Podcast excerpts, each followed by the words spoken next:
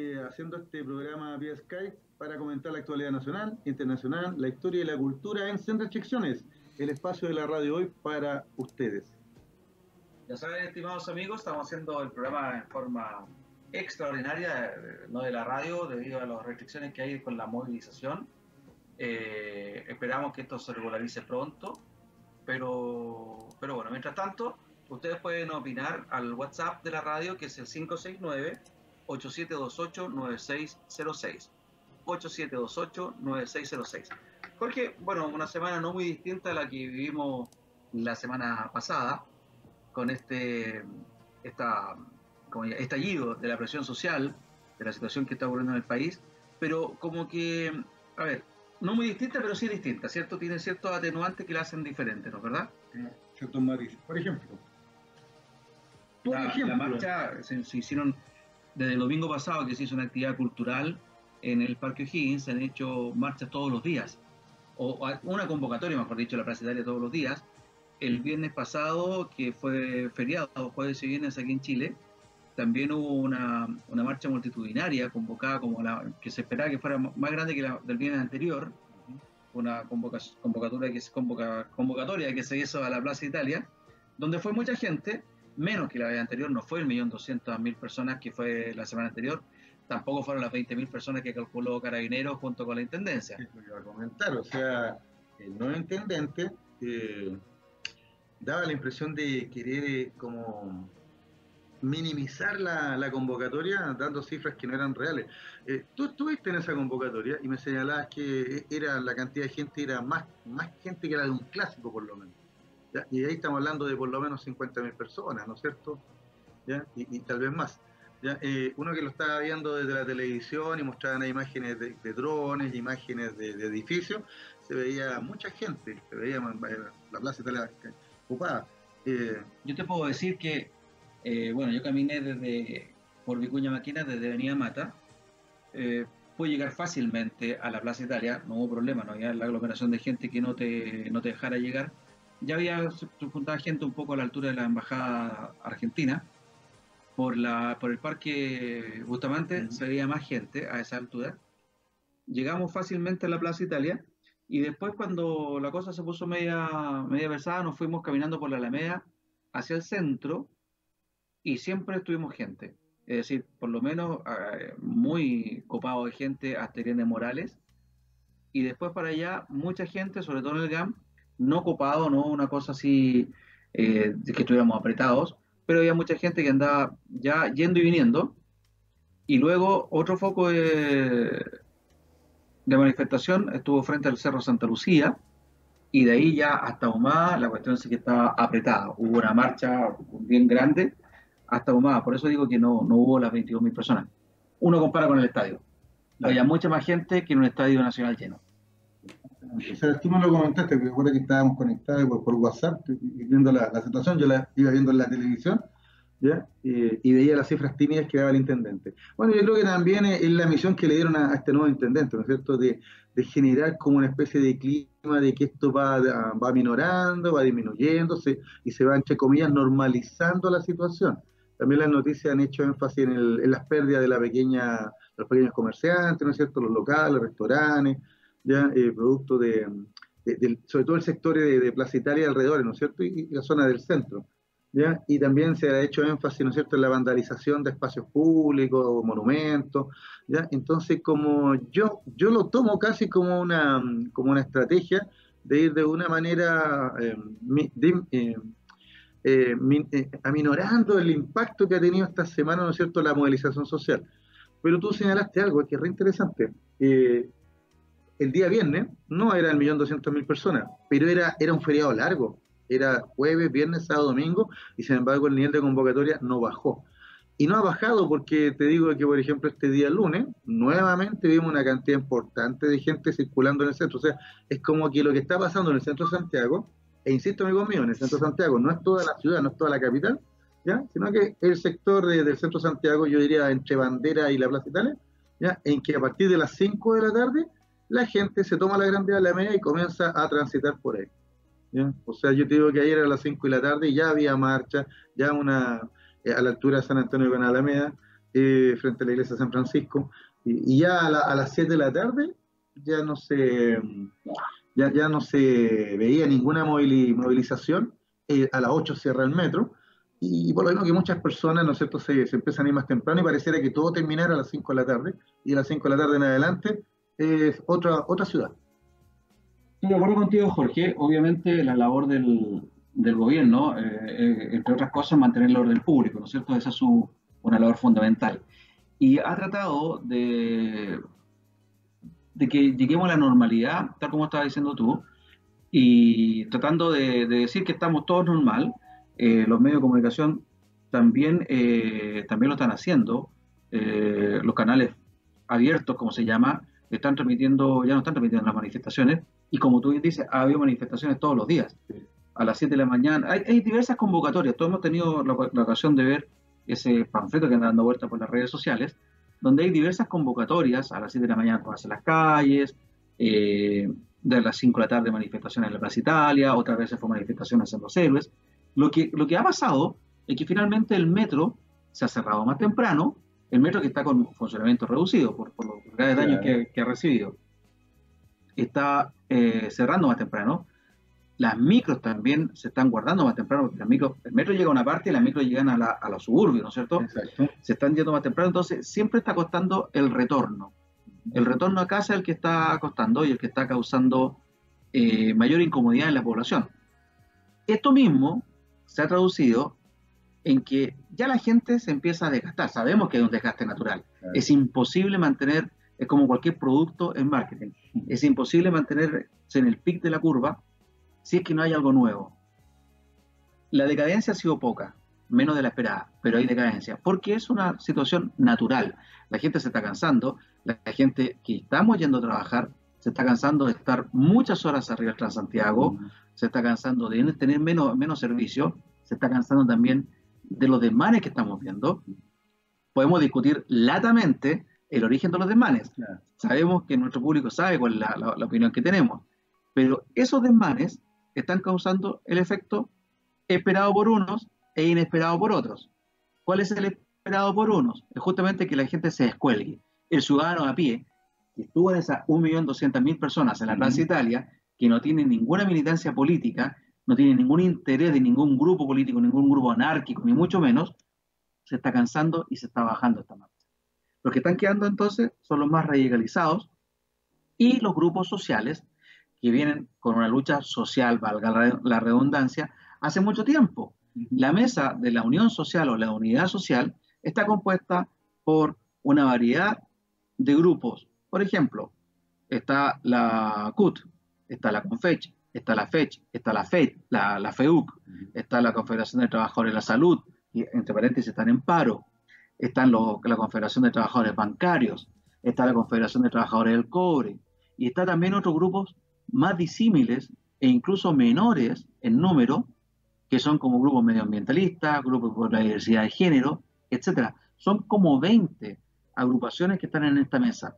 Y esas agrupaciones son las que mantienen en alto esta movilización.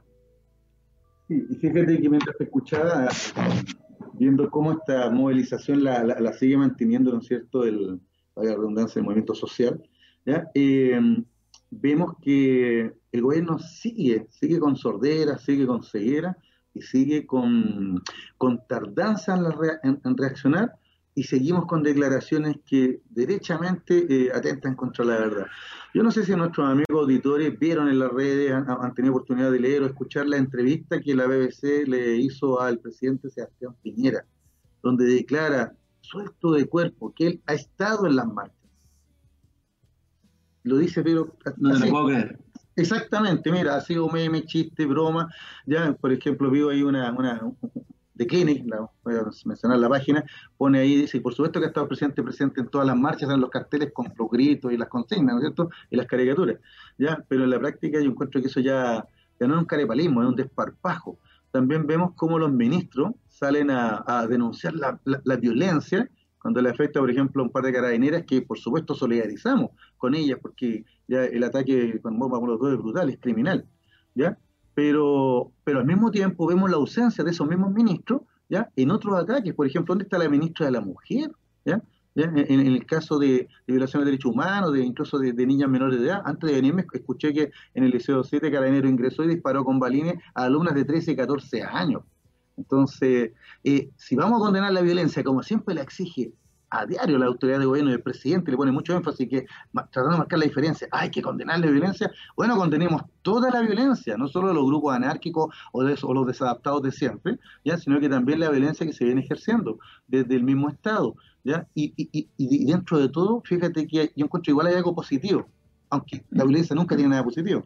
Lo positivo es que estemos hablando de los derechos humanos, que nuevamente los derechos humanos se estén tomando, ¿no es cierto?, la discusión. Ya es uno de los aspectos positivos. Tanto así que la solidaridad mundial es tremenda y, hemos visto cómo nuestro país incluso se está, han llegado visitas ilustres, que tal vez han pasado un poco esa percibida, ¿ya? pero digámoslo, en estos minutos se encuentra en Chile, creo que todavía se encuentra en Chile, Rigoberta Menchú, ¿ya? Eh, líder indígena guatemalteca y ganó el Premio Nobel de la Paz en 1992. Ella tiene actualmente 60 años y sigue la lucha del derecho humano. O sea, la, la, situación que se está dando el gobierno exige claridad. Bueno, nosotros exigimos al gobierno que sea más claro entonces en esas denuncias y, en esas cosas y que no se y no se aproveche de todo esto. Lo del presidente Piñera lo señalé como casi una anécdota, porque para mí también me pareció increíble. Pero en la práctica, em, esa frase y la otra que me hizo sentido fue la que dijo el presidente en esta misma entrevista, de que él, él va a gobernar hasta el final. lo cual, desde el punto de vista constitucional, me parece muy bien, porque por algo ganó una elección y democráticamente hablando, todavía le quedan dos años más. Pero gobernar, ¿ya? También significa, ¿ya? llevar a cabo lo que la gente realmente está pidiendo y, la gente se está organizando para ello. Luis Miguel, tú me querías señalar algo. Como dice Miguel, nuestro radio control, a lo mejor fue a las marchas para protestar, contra su grupo de gobierno, porque esto había sido alucinante. El gobierno se sumó a la marcha del millón doscientas mil personas, ahora está presente en todas las marchas, o sea, es una cosa muy propia de lo que ocurre con nuestro presidente. Yo estoy, yo soy del lado republicano, ¿eh? yo creo que el presidente no debe renunciar, creo que la acusación constitucional, por, en mi forma de pensar, no tiene sentido ni tampoco tiene futuro. Eh, sí hay que ser crítico del gobierno y el, el uso mañido de la, de la, violencia en contra de carabineros también está creando, así mira, fíjate tú, como hablaba antes, que el uso de la violencia está creando un efecto negativo porque está descolgando a la gente, este, este tema de la defensa eh, corporativa de cómo está trabajando Carabineros también ha creado eh, un efecto contrario. La gente ya no está respetando a Carabineros. La burla que habían respecto de, esta, de, desgracia de las carabineras que fueron atacadas con una bomba Molotov, hoy día fueron una burla en todas las redes sociales. O sea, por ejemplo, decían, eh, nunca hubo una GoPro de carabineros funcionando ni cuando se estaba quemando el metro, ni cuando estaba el saqueo del hotel del Principado, ninguna de esas cosas, pero ahora justo estaba funcionando cuando las, carabineras fueron atacadas. También hacen un asunto, eh, una comparación. Dos carabineras atacadas por Molotov y sale el presidente, sale el ministro del Interior, salen todos a hablar. Sin embargo, con todos los muertos que tenemos y la cantidad de heridos que han perdido sus ojos por el uso de los perdidos de parte de carabineros, el gobierno no ha hecho ni una sola mención. Es más, el general director de carabineros ha respaldado el actuar de sus funcionarios diciendo que actúan dentro de la ley. Ya hay evidencias en que no lo han hecho. Las redes sociales podemos ver furgones de carabineros atropellando manifestantes. Eh, aparte del, de carabineros abusando de manifestantes que están reducidos y que les siguen golpeando, les siguen pateando en el suelo. Entonces, el efecto ha sido el contrario. La gente ya está escéptica de todo lo que sale de carabineros. La gente ya no les cree. Y eso, yo digo, por fin se está reflejando en las encuestas, porque esto venía hace rato, hace rato que venía de prestigio carabineros, pero siempre en la encuesta parecía como una de las instituciones más respetadas. Pero ya del tema del Paco Gay, que va en 30 mil millones de pesos el defalco que hay en carabineros, 30 mil millones de pesos, no olvidemos nunca esa cifra, ya desde entonces la gente le perdió el respeto. Y nosotros aquí decíamos, el carabinero de la tropa no tiene nada que ver con ese desfalco. El carabinero de tropa está aumentando en corrupción, es cierto, pero todavía seguía siendo una policía más o menos eh, pulcra, más o menos pulcra, aumentando los niveles de corrupción. Pero ahora, con lo que ha ocurrido ahora, en estos momentos, en que es la tropa justamente la que está atacando a los manifestantes, está hablando incluso de una policía desclasada.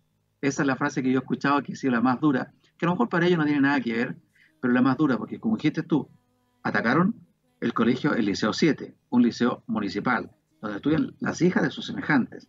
Están atacando manifestantes que son, pueden ser vecinos de ellos.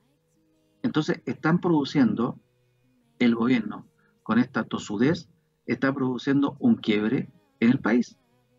Y se está manifestando justamente la crítica a Carabineros. Y quiero terminar, Jorge, para pasarte la palabra. Me parece bien que el presidente de la República no renuncie y que gobierne, gobierne hasta el último día del mandato. Pensé que cuando tú hiciste la frase gobernar, pensé que lo ibas a decir. Que esté presente el presidente desde el día jueves que no, aparece en no aparecía en televisión.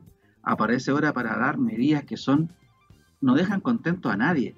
La gente necesita soluciones en educación, en la salud y en las pensiones. Soluciones inmediatas. ¿Para que llamó a los políticos de oposición que le hicieron un planteamiento de siete puntos, sino hasta el momento no ha recogido ni uno solo de los siete?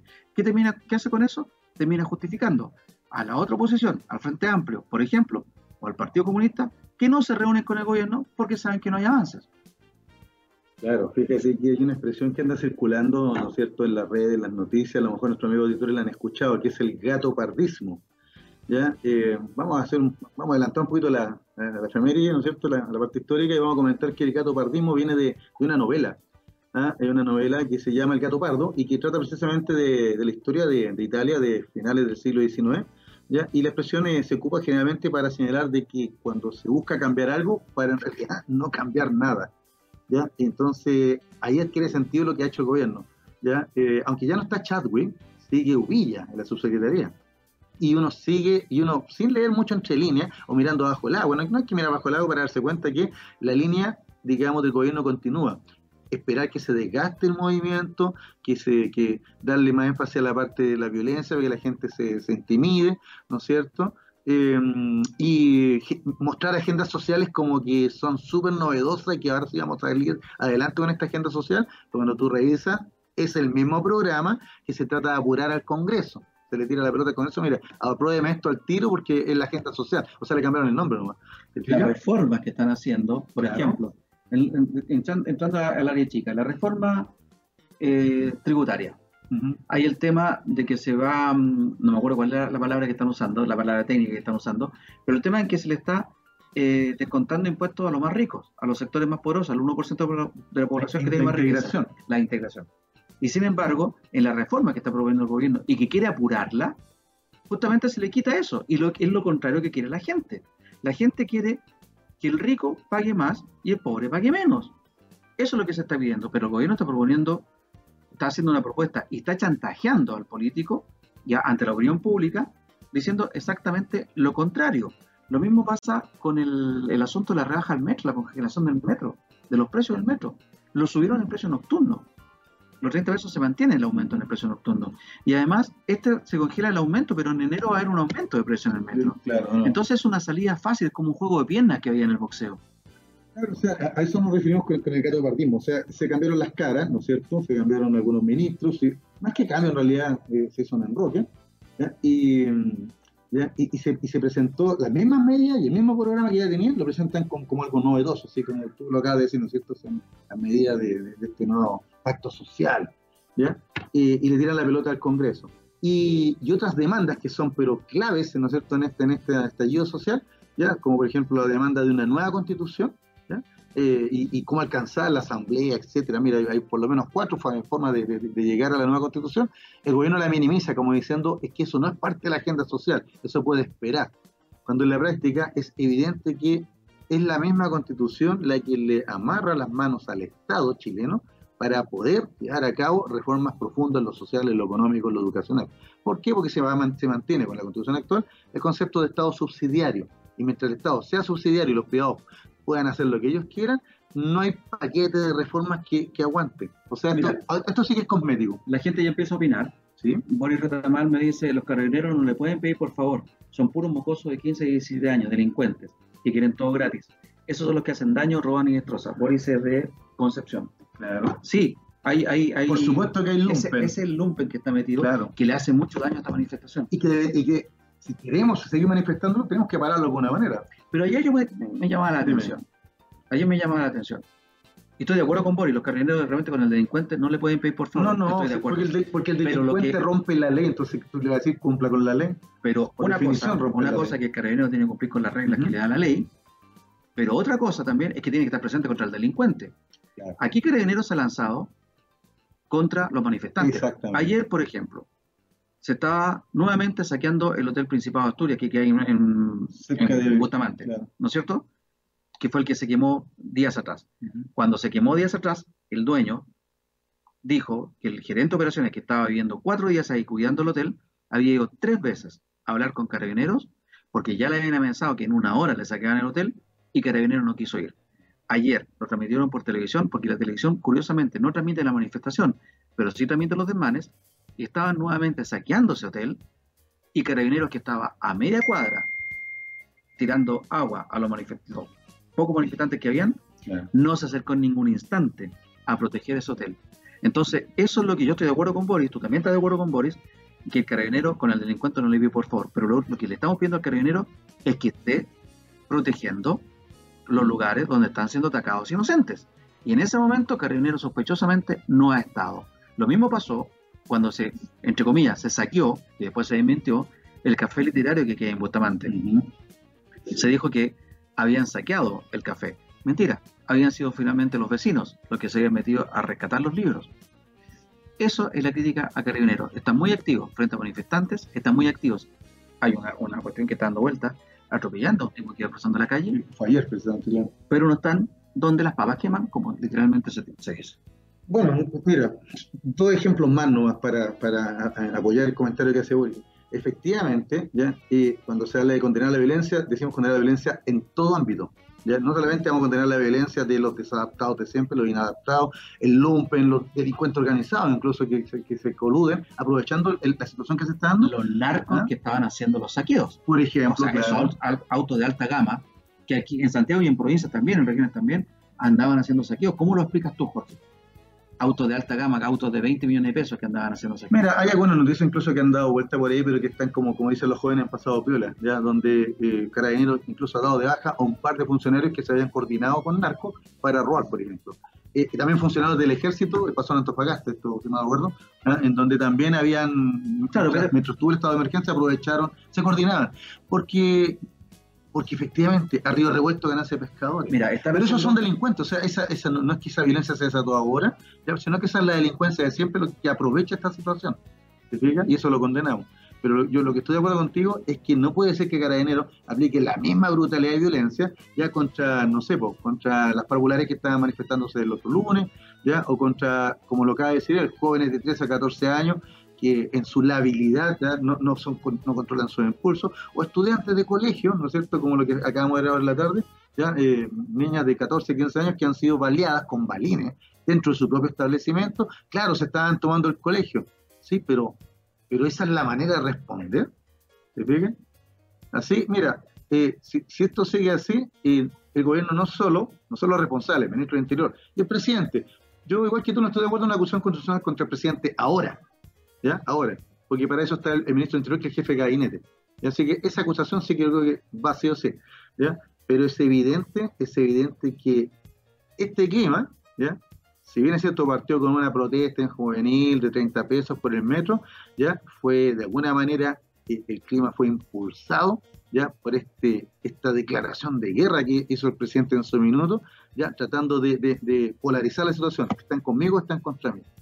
¿Se fijan? Y por eso que teníamos entonces la violencia que tenemos, porque la gente le recogió guante y le dijo, estamos contra usted, entonces. Esa fue la estamos contra usted. la estrategia comunicacional que siguió el gobierno. Claro, Eh, como lo comentamos la semana pasada, una estrategia que viene de los 80, la de INACOS, donde era, tal como dices tú, o conmigo o contra mí, y yo soy el orden, yo soy Exacto. el, Y el la otro es el seriedad, caos. el otro es el caos, exactamente. Eh, y, y- y eso es lo que está usando. Me llama la atención, sí, que ahora lo vuelvan a usar de nuevo. Es decir, esa manipulación de la violencia eh, es claramente, el, digamos, están siguiendo la línea comunicacional de los asesores que, están en el gobierno. Y la que es víctima también es la pobre Carla Rubilar. Carla Rubilar que se perfilaba tan bien para ser gobernadora o ocupar un, volver a ocupar un puesto de elección popular, ahora aparece, desgraciadamente, como una caricatura. Con todo respeto lo digo. Eh, explicando lo inexplicable, lo que creo que ni siquiera ella se lo cree, porque ella es una, mujer que tiene mucho sentido social, tiene también mucho sentido político, eh, fue una de las más progresistas que estaba en la derecha, en su momento se salió junto con Lili Pérez, con el diputado Ibáñez, qué sé yo, y, y ahora se ve, se ve atada de manos. Yo creo que, que ella es una de las víctimas con un alto costo político en todo esto, ya que tiene que dar la cara por cuestiones que, insisto, ni siquiera ella comparte. Fíjate que mientras te escuchaba y lo de Carlos Ruler, tú tienes razón. El gobierno es como que vuelve a, tomar esta, esta estrategia esperando el desgaste. ¿Y saben por qué, amigos míos auditores? En mi, en mi humilde opinión, para mí está súper claro. Ya la ciudadanía se manifestó y la ciudadanía sigue movilizándose. No estoy hablando del lumpen, estos delincuentes, no, estoy hablando de la ciudadanía, tú, yo, los que se reúnen en los cabildos. O sea, esto se ha ido organizando, la gente va a cabildo, ya, no sé si tuviste el fin de semana en el Estadio Monumental, se reunieron los colocolinos, por ejemplo, creando cabildos ciudadanos, en varios lugares se, organizan. Yo el otro día venía en, la locomoción y venía escuchando a un joven, sí, un jovencito como de 15 años, con su celular, pero no se da acuerdo, ¿ya? acerca del cabildo que están organizando en su comuna, se dirigía hacia un sector sur de la capital. O sea, la ciudadanía no cientos, sino que miles de ciudadanos en todo el país se están reuniendo, están conversando. ¿Y de qué están conversando? ¿De la violencia? No. ¿Ya? ¿Del programa social del gobierno? No. ¿Sabes lo que están conversando? Ya, de un nuevo pacto social que se llama Constitución Política. Y todos están hablando ya de una constitución para el 2020. entonces, entonces el, gobierno, el gobierno lo que hace es como... Déjalo más cortante. Déjalo más rato. Lo dejamos anunciado a los bloque, Porque es interesante. ¿Por qué tiene que haber una nueva constitución? ¿Por qué es necesaria una asamblea constituyente? Lo vamos a conversar en el próximo bloque. Nos vamos a comerciales ahora y volvemos dentro de unos 3 a 4 minutos. Él nos escucha. Ya pasamos Halloween. Me habían invitado a una fiesta de Halloween y dije, Ya estamos al aire y estamos de vuelta entonces con el segundo bloque del programa de día 5 de noviembre del año 2019. Profesor Araya, en su calidad de del magisterio, ¿ah? ¿Por qué no nos explica brevemente, sí, pues señor? Por favor, brevemente. ¿Por qué para todos estos cambios es necesario cambiar la constitución? Mucha gente dice, no, es una cuestión política. De hecho, la derecha se opone, la UDI, para variar, se opone a cambiar la constitución. ¿Por qué cree usted que es necesario cambiarla? Mira, súper breve y, conciso. La constitución de 1980 ¿ya? establece un Estado subsidiario ¿Qué es el principio de subsidiariedad? Ese principio dice que el Estado no tiene que meterse en nada y, tiene que dejar a los privados tomar todas las decisiones y que solamente en aquellos ámbitos o aspectos que el mundo privado no considere o que no puede invertir, ahí el Estado podría meterse. O sea, en el fondo es minimizar el rol del Estado, ya dejarlo pero al mínimo y dejar el libre emprendimiento. Ya, eh, la doctrina se basa evidentemente en el neoliberalismo en el sentido de que hay que dar plena libertad, ¿ya? Para que las personas, mira, como me lo explicó una vez un amigo común, me dijo, aquí no se trata de darle el pescado a la gente, se trata de, enseñarle a pescar. ¿Se fija? Entonces, eh, para que todos sean emprendedores y tengan la libertad plena y el Estado solamente garantice un marco de, orden, ¿no es cierto? Y, y, y, que, esto pueda entonces fluir libremente. Pero ahí el Estado entonces queda amarrado de mano, ¿no es cierto?, de pie de mano en, determinados aspectos, porque los que van a tomar las decisiones van a ser los privados. Mejor dicho, en el fondo va a ser el mercado. ¿Fíjate? Esos son los llamados grupos medios en la Constitución del 80. Entonces, ¿por qué cambiar la Constitución? Porque tenemos que devolverle al Estado, o mejor dicho, desatarle las manos al Estado para que pueda volver a hacerse cargo ya de cuestiones tan básicas como la salud, la educación o las pensiones. ¿Se fija? Que con la constitución actual, por el principio de subsidiariedad, no puede abordar. O sea, en otras palabras, amigos míos, cualquier reforma que quieran hacer ¿ya? Para, para mejorar pensiones, salud, educación, lo que sea, que eso es lo que a la gente le interesa, es imposible con la constitución actual. Porque se pueden hacer las leyes, pero recuerden, recuerden, hace tres semanas atrás, cuando se estaba discutiendo lo de las 40 horas, ¿qué dijo el gobierno? Acudiremos al Tribunal Constitucional. O sea, esa es la cortapisa. Entonces, la constitución del 80 ya no da el ancho. Recordemos que fue una constitución hecha en dictadura, fue una constitución hecha que tiene un, sesgo muy autoritario, es muy difícil de reformar, ¿ya? Y que, insisto, deja al Estado amarradito de pies y manos con este principio de subsidiariedad que le impide entonces eh, tener iniciativa en muchos aspectos. Y la iniciativa la tienen los grupos medios, es decir, los, los privados. Para profundizar un poco, Jorge, digamos, la constitución cuando se eh, ¿cómo se dice? Cuando se entró en vigencia. Entró en vigencia ya. Tenía, tres superintendencias reguladoras. Lo que, como tú bien dices, lo que no quiere eh, el sector político que gestó esta constitución es un Estado regulador, que el Estado sea pequeño y que se meta lo menos posible. Actualmente llevan como 8 o 9 superintendencias y los ciudadanos saben muy bien lo necesario que haya una superintendencia que regule el funcionamiento de ciertos servicios.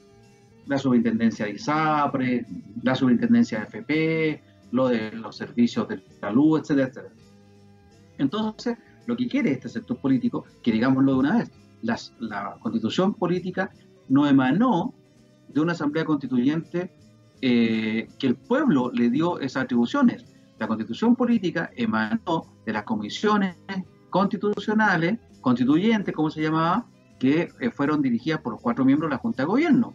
Cada, cada miembro de la Junta de Gobierno tenía a cargo ciertas comisiones de salud, de, de económica, etcétera, etcétera, y ellos, junto con juristas, obviamente de derecha, presentaron un proyecto de constitución, se, se, aprobó este proyecto de constitución y se sometió al plebiscito para que el pueblo, entre comillas, lo aprobara o no. Lo aprobó el pueblo con una mayoría abismante propia de cualquier dictadura. O sea, si nos reímos de las votaciones que hay en Corea del Norte, o Venezuela, o, Venezuela, o mejor aún de las votaciones que hay en Cuba, digámoslo, que la votación que hubo en el año 80 para la constitución fue una cuestión para risa. Fue aprobada con un noventa y tantos por ciento, si no me equivoco o ochenta y tantos por ciento.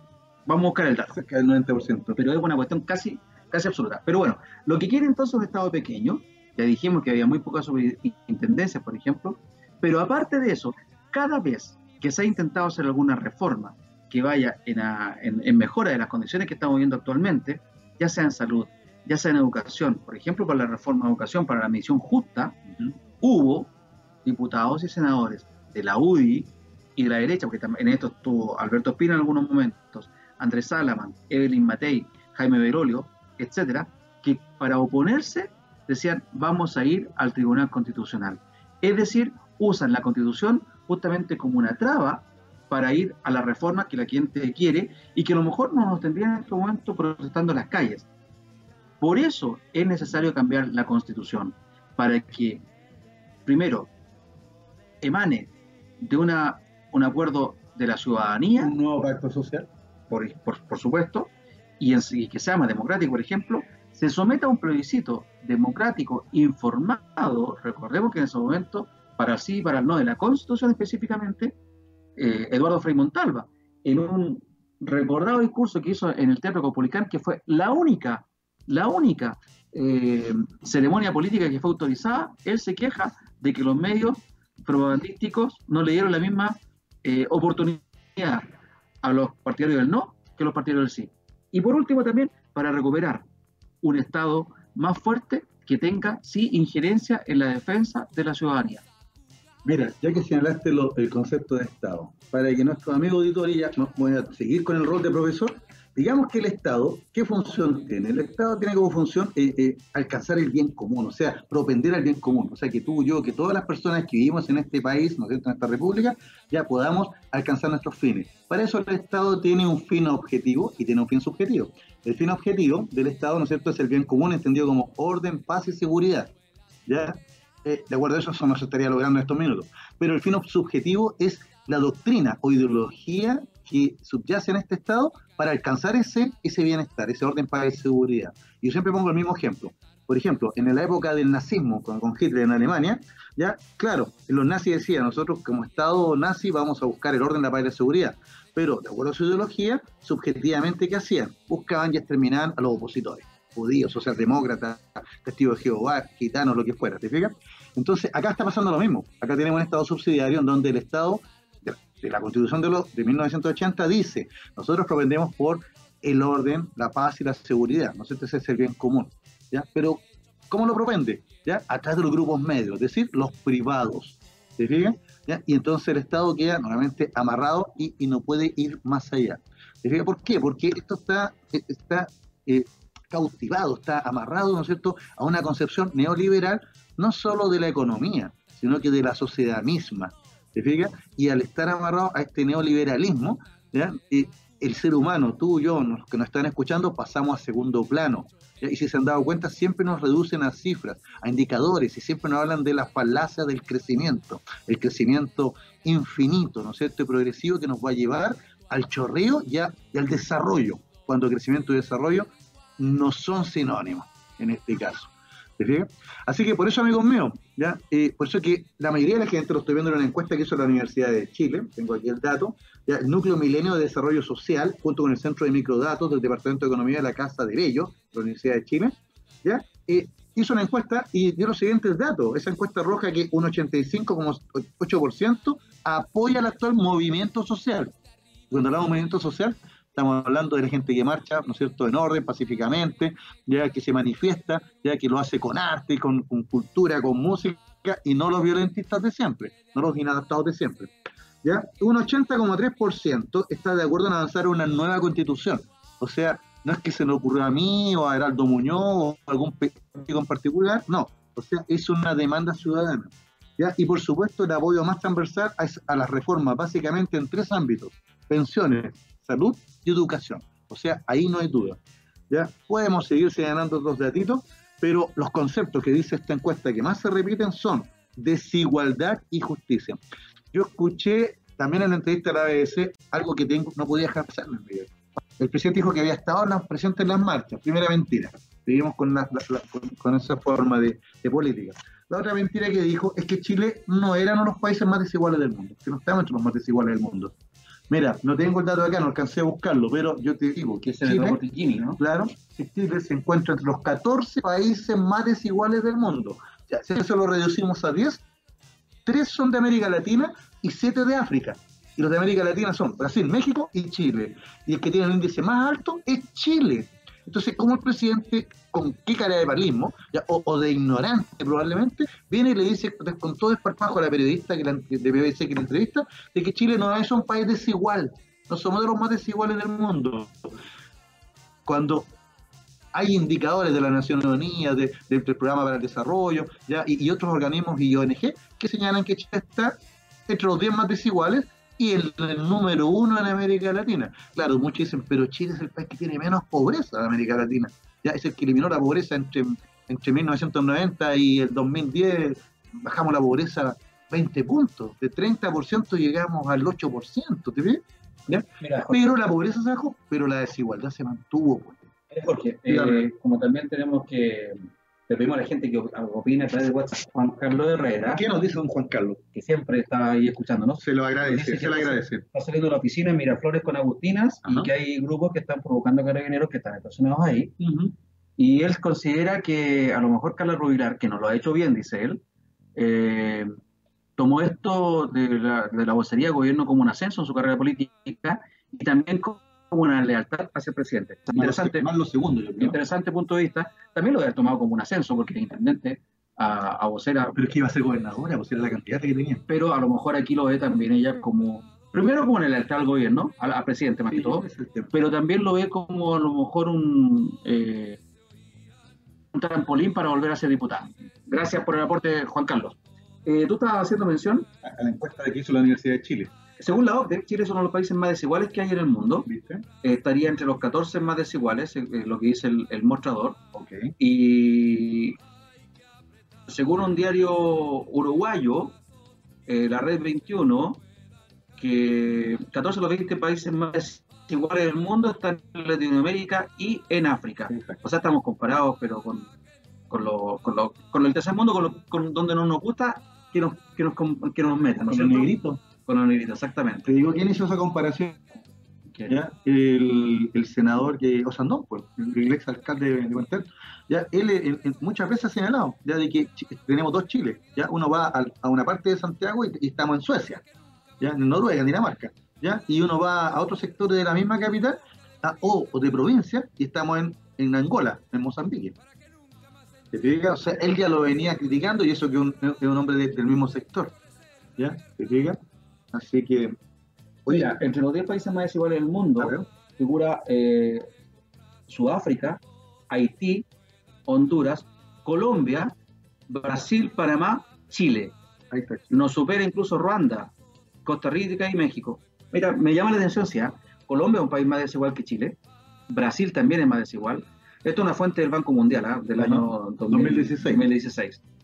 Eh, Costa Rica, nunca pensé que Costa Rica tenía problemas de, Tanta desigualdad. de desigualdad. Pero sí Chile está entre los países más desiguales del mundo, y tú, tú lo dijiste, efectivamente se ha reducido la pobreza, se redució la pobreza para estándares internacionales y también para el acuerdo vecindario. Pero la última comparación que salió es que los más ricos de Chile vivían como los más ricos de Alemania y los más pobres tenían nivel de pobreza Mongolia. Eso es lo, lo- la última comparación, es para que nos vamos ubicando dónde estamos.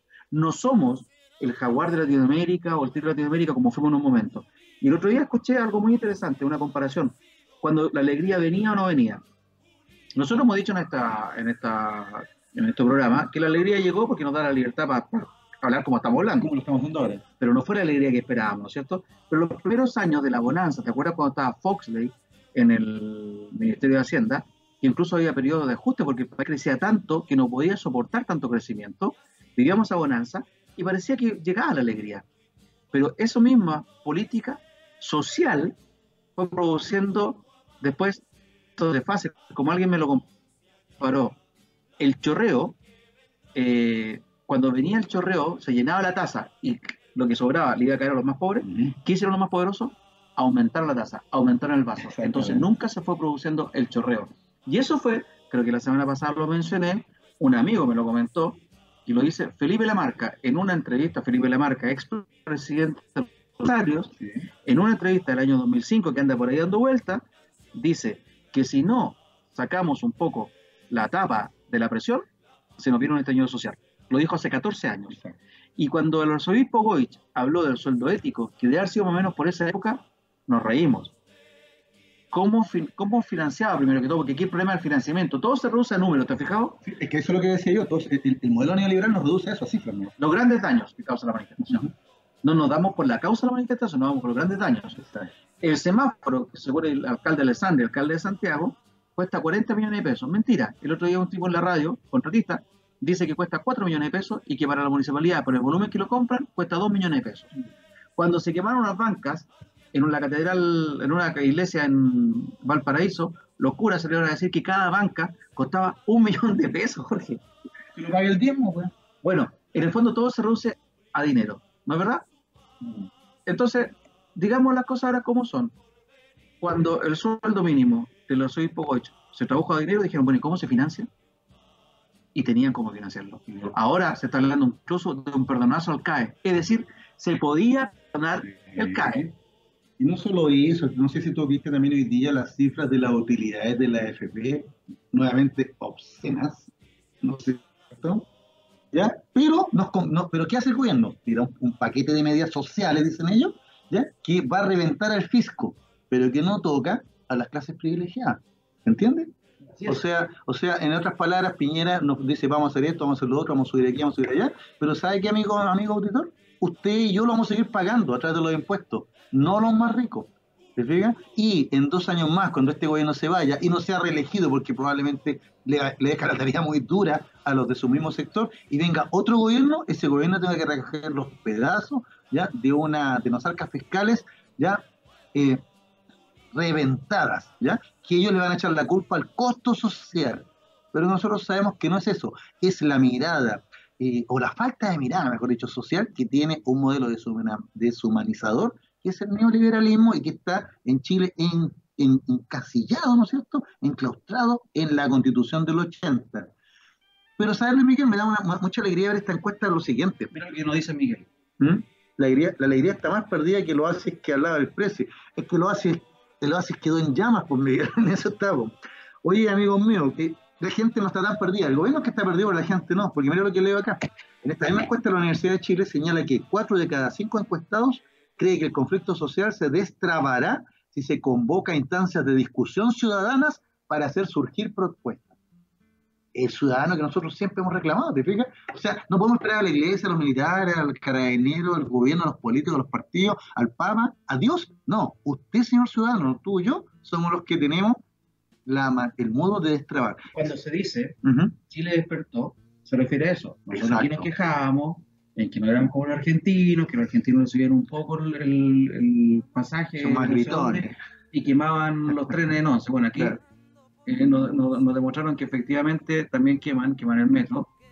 Y, Chile despertó en cuanto a ciudadanía por lo que tú mencionaste en el bloque anterior, en, los cabildos. Exactamente. En los cabildos que se están haciendo en forma espontánea. El otro día yo participé en un cabildo y son las mismas dudas que tenemos todos. ¿ah? Porque, ¿cómo se canaliza esto? ¿Para qué sirve? ¿Lo van a tomar en cuenta? Perfecto. Pero se está haciendo un ejercicio ciudadano, un ejercicio que era súper necesario, creo yo, que la gente hablara de política y hablara de política sanamente y hablara de cuáles son los intereses que tienen, cómo sueñan un país. Se hizo durante el gobierno de Chile, están esos archivos guardados, en alguna parte están guardados, se pueden desclasificar si quiere el gobierno, si realmente quiere avanzar, pero ahora también estos cabildos que se están haciendo, insisto, en forma espontánea, autoconvocados, también pueden emitir informes que el gobierno los va a tener a su disposición. Muchas veces los cabildos de catarsis. No se no se dan ideas, no se dan propuestas, pero sirve catarsis. catarsis. El vecino cuenta lo que le pasa a él, el jubilado cuenta la, miserable pensión que tiene, cómo vivió los 80. Está el estudiante que tiene la visión de ahora, un estudiante que, te dice, por ejemplo, que la dictadura sigue. Ganó el no, pero ganó el sí, definitivamente. Solamente escondimos los milicos, decía el otro día un vecino. Cosas así que son muy interesantes de saber. Por eso Chile despertó, porque la ciudadanía ya no está pidiendo a alguien que los guíe, está profesora. Exactamente, eh, en, esta encuesta de la Universidad de Chile lo dice claramente, dice, la gente está buscando principalmente ser tomada en consideración a través de cabildos o asambleas constituyentes y que se les escuche. Doy algunas cifras, ¿ya? 76.7 de los encuestados muy disconforme o disconforme con la actual constitución. 80.7, muy importante o bastante importante que se cambie la constitución política y un 83,9% totalmente de acuerdo con que se cambie la constitución. O sea, señor Piñera, señor Blumel, nuevo gabinete, UDI, Renovación Nacional, partidos de gobierno, escuchen a la gente, pues. O sea, está más claro. cuando, dicen que la constitución no, ese tema es importante, sino que lo importante es lo social, esto es lo importante. Lo más terrible cuando estos políticos, de uno y de otro lado, que salen después de estar conversando en el Palacio de Gobierno, salen diciendo, mira, a la gente lo que le interesa es esto. A la gente no le interesa esto Bueno, acá está lo que le interesa a la gente. han dado cuenta que la gente salió a la calle justamente porque los políticos de uno y de otro lado no los representan. Entonces, ¿cómo pueden ser tan cara de palo de decir lo que la gente quiere, lo que la gente le interesa? ¿Cómo pueden todavía arrogarse esa atribución que claramente no la tienen? Y, es la atribución de, de, qué es lo prioritario y qué no es prioritario. Oye, se lo están gritando en las calles. ¿Cuál es la prioridad? Pero ellos insisten con su gato pardismo y vuelvo a ocupar la expresión. Es decir, nos ofrecen algo, para un, dulce, para que dejemos de, de lloriquear, pero para que mantengamos todo sin cambiar. Yo sinceramente creo, mira, aquí Juan Carlos también me dice, es verdad, Juan Carlos Herrera, es verdad que hay desigualdad, injusticia y muchas cosas más, pero la forma de avanzar es uniéndonos e informándonos, sin miedo, sin violencia, y es tiempo de levantar la cabeza. Claramente, lo que te quería decir, yo sinceramente, yo me pongo en el, papel del gobierno. El gobierno no va a cambiar un ápice de su plan, de su, programa, de su programa de gobierno. Y no lo va a hacer porque hay, tú bien lo dijiste antes, hay una ideología de por medio por más que haya hecho un enroque, o incluso hubiera hecho un cambio de gabinete, que no lo hizo, como tú bien dijiste, que hizo un enroque, iba a ser gente de la misma ideología. Y a ellos lo que les interesa es como, dijeron, si un gobierno va a querer salir de, eh, cuando entregue el gobierno al, siguiente presidente, va a querer entregar menos metros cuadrados en Chile, cediéndole terreno a Bolivia. Yo no creo que un gobierno de derecha vaya a querer entregar a su sucesor otro sistema va a querer reafirmar el neoliberalismo, lo va a defender a ultranza. A lo mejor lo hacen matices, pero en el fondo vamos a seguir siendo neoliberales. Y ahí está el tema de fondo. Yo creo que con este gobierno vamos a tener un catacuardismo, como tú bien dices, que va a ser, yo estoy sí, estoy de acuerdo con la gente, qué sé yo, pero en el fondo, detrás, y sinceramente, no va a haber ningún cambio. Creo yo.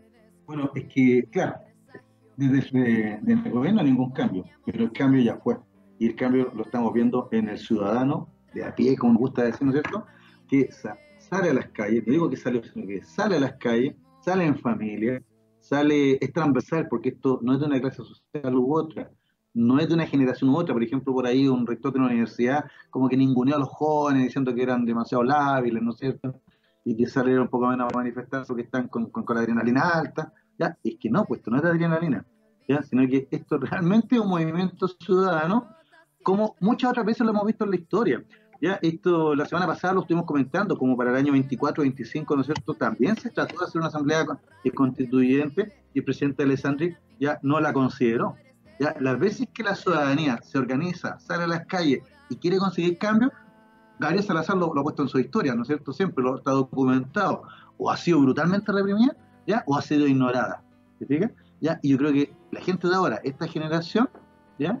Eh, no quiere ni lo uno ni lo otro. Gracias a Dios, masacre no hubo y espero que no haya. Esa violencia torpe que vemos, ¿no es cierto?, de, algunos fanáticos, o la violencia estatal, ¿no es cierto?, a partir de carabineros con la represión, ya es algo que tenemos que rechazar todos.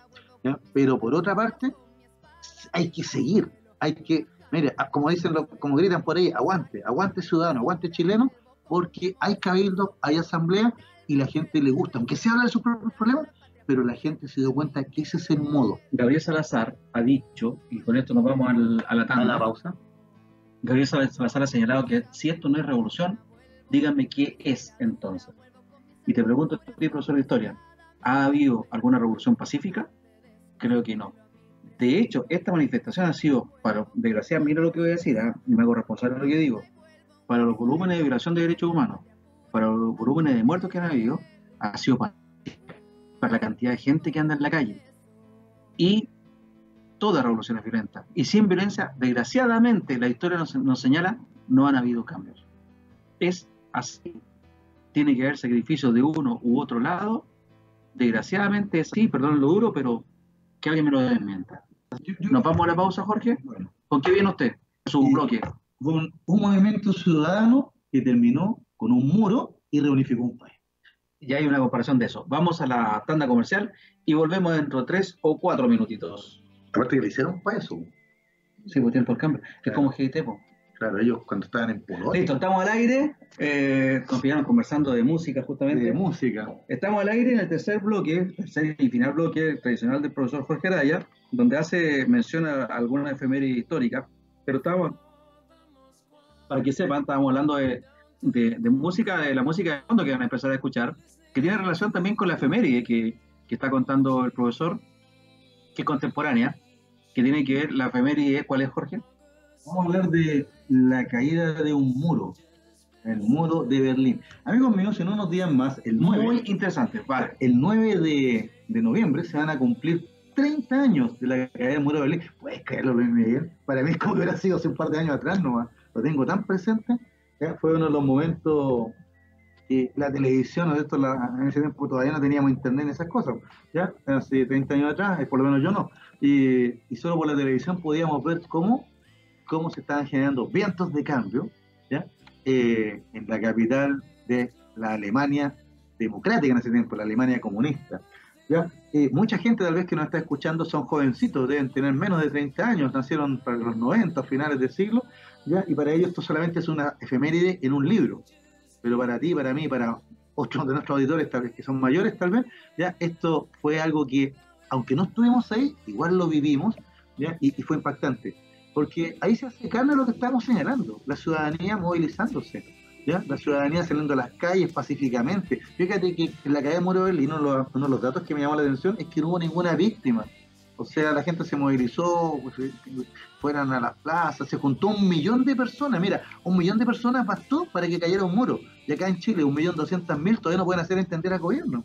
¿Te fijas? Entonces, todas esas cosas me hicieron sentido y, y, aunque quería comentar tal vez otras cosas, pensé que esto era lo, más atingente, no solo por los 30 años, sino para que vean que no es solo una frase, no un cliché, cuando decimos que la historia no la hacen los pueblos. Pues efectivamente, usted Luis Miguel, nuestro amigo auditor y los que nos escuchan, ¿ya? Eh, somos los pueblos, ¿ya? Y hacemos historia. Miguel, el radio controlador, nos dice que nació en los 90, pero aún así le impacta este hecho. Las fotos son muy potentes, no me imagino ustedes que lo vivieron. Claro, lo vimos por la tele, sí, pues, ya, pero, pero yo, tuve la oportunidad de hablar con algunos que estaban en Berlín. Hablé una vez con, con un estudiante de intercambio que era cubano Yo me que justo le había tocado la guerra del muro. Bueno, toda la emoción había por haber. Porque para que andamos con cosas, Luis Miguel, para, para, esos años la sensibilidad estaba muy fuerte. Y nosotros en el 88 habíamos derrotado la dictadura con el plebiscito, ¿ya? y creíamos que el arco iris, ¿no es cierto?, de la concertación nos iba a traer la alegría, ¿no es cierto? Así es. Para 1989, en Berlín, una ciudad, una ciudad capital dividida, ya este movimiento social hizo caer un muro que tenía casi 28 años ya, ya dirigido y que simbolizaba no solo la división de la ciudad, sino que la división del mundo. Ya porque recordemos que en esos años todavía se estaba viviendo la Guerra Fría. Ya aquí yo hice una pequeña cronología, ¿no cierto modo didáctico para que nos ubiquemos, ¿ya? Y, y, hablar un poquito del origen de todo este asunto. Fíjate que para 1945 termina la Segunda Guerra Mundial y los soviéticos son los primeros en llegar a Berlín. De hecho, hay una batalla brutal ahí, toman la, la ciudad y después llegan los americanos y, y, Berlín queda dividido en cuatro zonas de ocupación. Una soviética, Berlín del Este, y cuatro zonas occidentales, tres. Perdón, tres zonas occidentales, y así cuatro de aliados, tres occidentales que son Francia, Inglaterra y Estados Unidos. ¿ya? Resulta que para, eh, para 1948, Estados Unidos quiso, ¿no es cierto?, aplicar eh, toda una reforma económica al marco alemán, al Deutsche Market, al marco Espera, pero para graficarlo un poco. ¿Sí? Berlín está en medio de la República Democrática de Alemania. En la parte oriental, claro. Es la capital de la RDA, porque la capital de la RFA, de la República Federal de Alemania, es Bonn. Bueno, claro. Entonces, Berlín está en el medio de la RDA y la zona de los aliados es la que está rodeada de un muro. La zona que de, Ah, Estados, de Estados Unidos, de eh, Inglaterra, Gran Bretaña y de Francia. Esa está rodeada de un mu- un muro y lo separa también de, de la zona oriental, que es la Unión Soviética, y del resto de la RDA. Exactamente, qué bueno que lo, lo aclaraste. Lo que yo quería eh, especificar era por qué se hizo eso. Lo que pasa es que eh, Alemania va a quedar dividida igual, ¿no es cierto? Todo el territorio alemán. La parte occidental va a quedar eh, con, los aliados Gran Bretaña, Francia, Estados Unidos, y la parte oriental con la Unión Soviética. Pero Berlín está en la parte oriental. ¿Se fija? Entonces, pero va a quedar dividido igual que el resto del territorio, en esta zona. Ya, cuando los norteamericanos, británicos y franceses unan todas sus zonas, ya eh, van a tratar de aplicar un modelo económico capitalista, ¿no es cierto? Ya liberal, con el dólar, etcétera Occidental. occidental, ¿ya? y la Unión Soviética se va a oponer a eso. Entonces los soviéticos ya en 1948 van a tratar de sacar a los occidentales de ahí, ¿no es cierto?, Estados Unidos y sus aliados, ya con un bloqueo, el famoso bloqueo, que nosotros lo hablamos, ¿te acuerdas que hablamos del bombardeo de dulces? ¿Ya? Del Candy Bomber. Bueno, eso pero de ahí, el, el tema es que desde 1948 49 hasta 1960, que 10 millones de... Plan Marshall, acuérdense. Lo hablamos, el Marshall, donde los eh, aviones estadounidenses venían de la RFA y pasaban directamente a Berlín Occidental. Exactamente, y entonces así lo, lo- se mantuvo casi un año el famoso puente aéreo. Entonces, para, desde 1948, 49, 61, casi 3 millones de alemanes, porque se escapaban, de- cruzaban de Berlín Oriental a Berlín Occidental, y ahí escapaban a la Alemania Federal. El gobierno la, la República de Alemania, ya tomaron una medida. ¿ya? Pero lo hizo de una manera física, la construcción de un muro. Ya por aquí yo tenía el dato que, que el muro solamente era una fractura de, Berlín en una pura parte, pero en realidad no. Acá tengo el dato. El muro medía 155 kilómetros, ¿ya? El resto era el, el Berlín occidental. ¿Se fija? Ok, vamos a acercarnos más al micrófono. Sí, disculpa, me, diciendo- me- me- me alejé un poco. ¿ya? Entonces 155 kilómetros de muro que rodeaban toda la parte occidental y, y solamente que tres de esos kilómetros eh, nosotros como veíamos como vemos en las películas, etc. ¿Se fija? Era una barrera formidable, Luis Miguel, porque tenía casamatas, tenía perros, tenía... Era sanguinaria, porque claro, era un- no era una pared imaginada, bueno, era un muro que Alemania en dos. No, o sea, si bien la dividía en dos, pero la dividía en lo que era Berlín. Nada que era una extensión del muro en algunos 200 metros, porque venía como lo que serían las vallas se papales, llamaban dientes de, de Stalin. exacto, venían las zanjas, había, había cordones de alambres de púa, Exacto. Después estaba el muro, unas minas de vigilancia. Era una una situación salvaje eh, eh, que tenía. Entonces, era, era, echando ¿ya? Eh,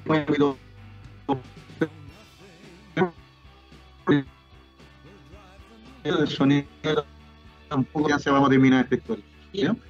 Y, y, ese, y, y el año eh, 63 eh, ser un Berlín ¿cierto? El, el pacto de Varsovia que apoyaba a la Alemania Democrática, la comunista, ya por la construcción de este muro que entonces sí,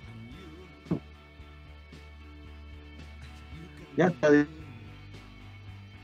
división del mundo en esta guerra fría. ¿Ya? E, esa misma después, pero el 12 de junio, Ronald Reagan y la política de Mikhail Gorbachev, el muro. El muro era el símbolo. Pero eso eran los años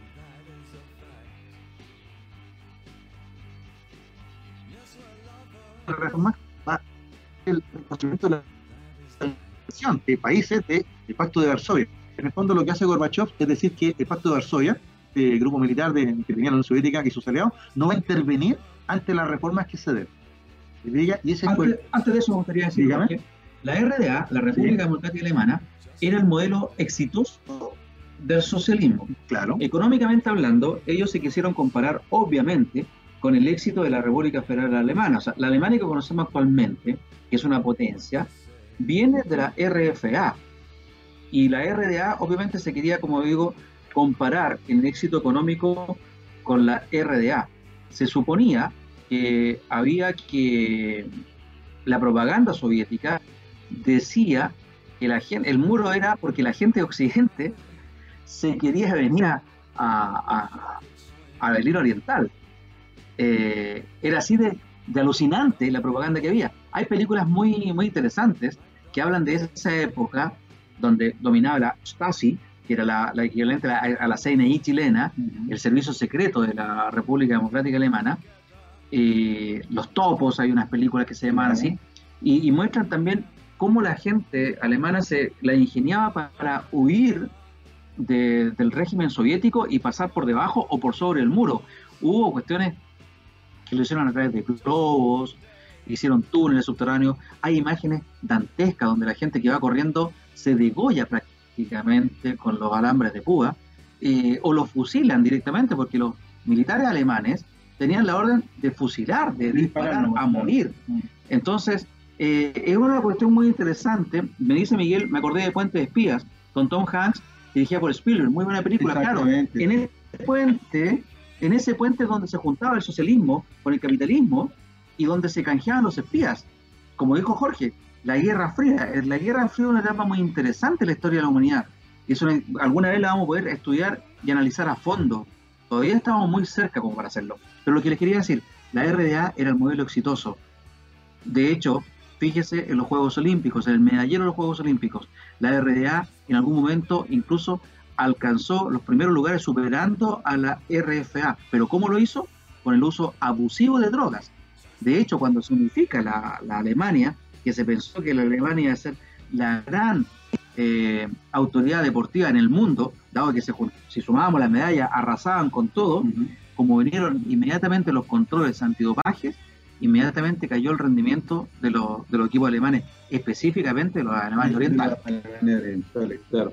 Mira, eh, el, el, tema aquí es que hacemos un paralelo, ¿no es cierto? Un parangón con lo que está sucediendo en Chile con, con estos 30 años de la del muro de Berlín. ¿Por qué?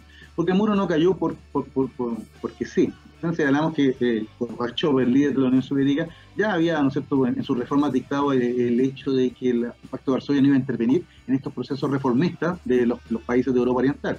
Y entonces esto parte en Checoslovaquia, parte en Hungría, ¿no es cierto? Incluso, ¿te acuerdas, Miguel, unos meses atrás que tuvimos que señalaste la efeméride, ya, de que se habían reunido muchos alemanes que iban de vacaciones, ya, a un camping en Hungría y aprovechaban de cruzar la frontera, Austria, Serbia, por ejemplo, y se empezaron a escapar.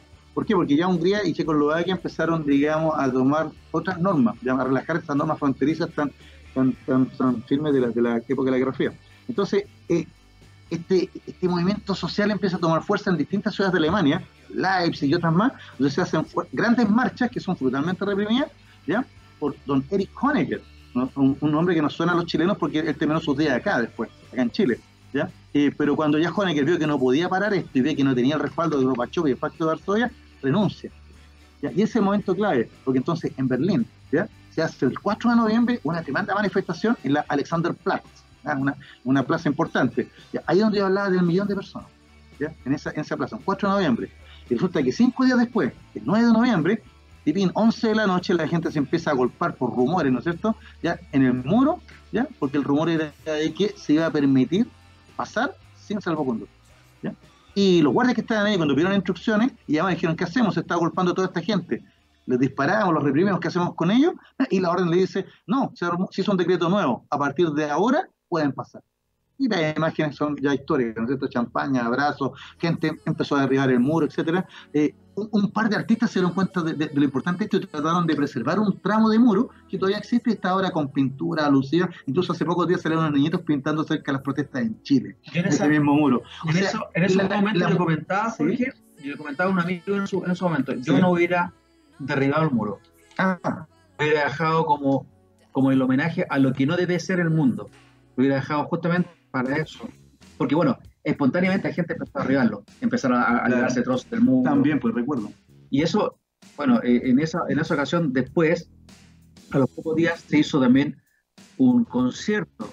Ahí estuvo The Wall, estaba ahí tocando, tocando The Wall. The Wall. Pero lo importante también era destacar en que la gente, definitivamente el muro, los gente de Alemania Oriental, se convencieron lo que sospechaban, que el muro era para que ellos no escaparan al mundo libre, porque, digámoslo, eh, podríamos estar contra el neoliberalismo, etcétera, pero el capitalismo era el mundo libre versus la, la, la, atrocidad que estaban viviendo en la realidad bajo el régimen totalitario comunista. Básicamente la atrocidad a la que tú te refieres es que en una economía centralmente planificada, ya si se equivoca en el programa, si cometen un pequeño error de cálculo o lo que sea, todos lo sufren. El mejor ejemplo es la gran hambruna que hubo en 1955 con el gran salto adelante en China, donde millones de chinos murieron de hambre por el mal cálculo que hizo el gobierno de Mao en ese minuto. Y por eso que se acusa a los, comunistas de, cierto? De, asesinos. En realidad fue, fue el hambre que mató a toda esa gente por una mala decisión. Miguel me dice, ah, hay partes que quedaron una, del muro. Una compañera de la universidad viajó a la Alemania los vio y dice que es una experiencia sobrecogedora. Estoy de acuerdo. No lo tengo la, oportunidad, no he tenido la suerte de hacerlo, pero creo que es sobrecogedor. Más aún, para nuestra generación, y vio la división, alcanzamos a vivir la Guerra Fría, ¿no es cierto? Alcanzamos a vivir también los regímenes de Margaret Thatcher, de Ronald Reagan, que no fueron tampoco de los más, eh, más dulces, digamos, ¿no es cierto? Y alcanzamos a saber cómo, cómo seguía la Unión Soviética de Leonid Brezhnev, de Nikita Khrushchev, y después con Mikhail Gorbachev, el gran traidor según los comunistas. Pero Gorbachev partió su gobierno con la Glasnost y la Perestroika, y ambas cosas que significaban un poco libertad de prensa, libertad de expresión, libertad de movimiento. Cosas que en la teoría el comunismo o el socialismo la debieran salvaguardar, pero que en la práctica la limitaban. Como digo, esta historia no termina ahí, ¿no es cierto? No termina un día, un, 9 de noviembre, con, que vamos a celebrar, vamos a conmemorar 30 años desde la caída de este muro, sino que termina un año después, Luis Miguel, porque 11 meses después. Helmut Kohl, el canciller alemán en esos años de Alemania Federal, ya va a conseguir lo que algunos tenían aprensión en su minuto, pero que era un anhelo histórico de los alemanes, y fue la reunificación. Y, qué importante la reunificación alemana, ¿sabes por qué? Porque fue incruenta y sobre todo porque hasta el día de hoy, cuando uno revisa en términos económicos, quién es el que ha sostenido ¿ah? en estas crisis que hemos tenido mundiales, ¿no es cierto? ¿Ya? Y, y quién sigue siendo un gran actor de la Unión Europea hasta el día de hoy, es precisamente esta Alemania unida esta Alemania que iba a cumplir 29 años, ya porque 70 cayó el muro, un año después, en 1990, se reunificó Alemania y no fue la amenaza que todos creían que iba a ser. Yo te quería decir, para cerrar, Jorge, porque se nos va el tiempo, desgraciadamente. Te quería, te quería, decir, cuando se unifica el muro, cuando se, abren las fronteras, se juntan familias. Claro. Y yo quiero que nos, nos, retengamos un ratito en eso. Nosotros hemos sufrido el exilio, el exilio eterno. ¿Cuál es el exilio eterno? La gente que se fue arrancando del régimen de Pinochet después creó familias en el exterior y sus hijos se quedaron en el exterior y la gente que se fue quiso volver a Chile, dividió la familia para siempre. En, en, Berlín también se unificaron junto con la unificación de Alemania, se unificaron familias, hermanos, padres, tíos, primos, lo que sea, se unificaron. Y lo que te quiero decir también, en estos en Alemania, los sectores más pobres de Alemania son los sectores de la Alemania, ex Alemania Oriental. Y justamente corresponden porque el, el Estado alemán, el financiamiento, el Estado, el ex Estado federal y, el, Estado capitalista, digamos, no ha llegado con las inversiones hacia ese sector. Los sectores más marginales del actual exitoso modelo alemán están en la ex Alemania Oriental. Eh, minutitos me de programa y por eso les voy a recomendar a nuestros amigos auditores que si pueden vean esta película porque eh, eh, muy entretenida, muestra también el, cambio. No sé si tú viste esta película, Miguel, by, by Lenin. ¿No es cierto? En donde, le voy a hacer el spoiler al tiro para que la busquen y la, vean, ¿ya? En donde justo se produce el, la del muro, ¿ya? Y la unificación, y la reunificación alemana, ¿ya? Eh, y un hijo, ¿ya? Que tiene una mamá muy comunista, ¿ya? Totalmente comunista, pero que está enferma, él cuando la mamá despierta y de, su enfermedad y, le tiene que volver a traer a su casa, él le trata de mantener toda la imagen como que Alemania, la República Democrática Alemana todavía existe, ya incluso le graba en, VHS, le graba programas para que ella siga viendo el, comunismo. Y eso es lo más simpático, porque se están produciendo las grandes transformaciones y la señora sigue creyendo que viene la línea comunista. ¿Por qué hago, ¿por qué hago relación a eso? ¿Por qué hago relación a eso? porque parece que en el gobierno hay gente que está igual, no se da cuenta que la gente está en las calles con las transformaciones, pero ellos siguen viendo el mismo canal y el mismo programa de 30 años atrás. Muy bueno. La historia es nuestra. Espérame, hay una parte donde muestra también a la gente que está huyendo de Alemania Oriental hacia Alemania Occidental, claro. y el muchacho con el VHS lo que hace es diciendo, mira, la gente se golpe por entrar a Alemania Oriental, el comunismo, el éxito del comunismo. Es alucinante. Jorge, la historia es nuestra. Y la hacen los pueblos. Muchas gracias, Miguel, por, la, por el trabajo que hiciste, por el esfuerzo que estás haciendo de ponernos esta señal en el aire. Jorge, palabra al cierre. Gracias, Dani Marilicán, por el espacio, a Miguel por el, manejo, la música, nosotros los controles, a ti por la invitación semana a semana. Ya esperemos que esto, eh, que podamos retomar, ¿no es cierto?, la, la, normalidad para que nos escuchemos mejor, pero mientras podamos, en restricciones, va a estar al aire para que nuestros amigos auditores se informen, comenten y opinen. Hasta la próxima semana. Muchas gracias, Jorge. Bye Bye Lenin, la película que recomienda. La otra es Los Topos, que habla ya de la Stasi, la sociedad que vivieron la gente que vivía en ese régimen totalitario. Estamos contra los régimen totalitarios, vivimos bajo un régimen totalitario y no los queremos vuelta. Soy Luis Miguel Ramales, le doy las gracias. Muy buenas tardes, nos vemos el próximo martes. Y este programa también, a contar de mañana, está en Spotify.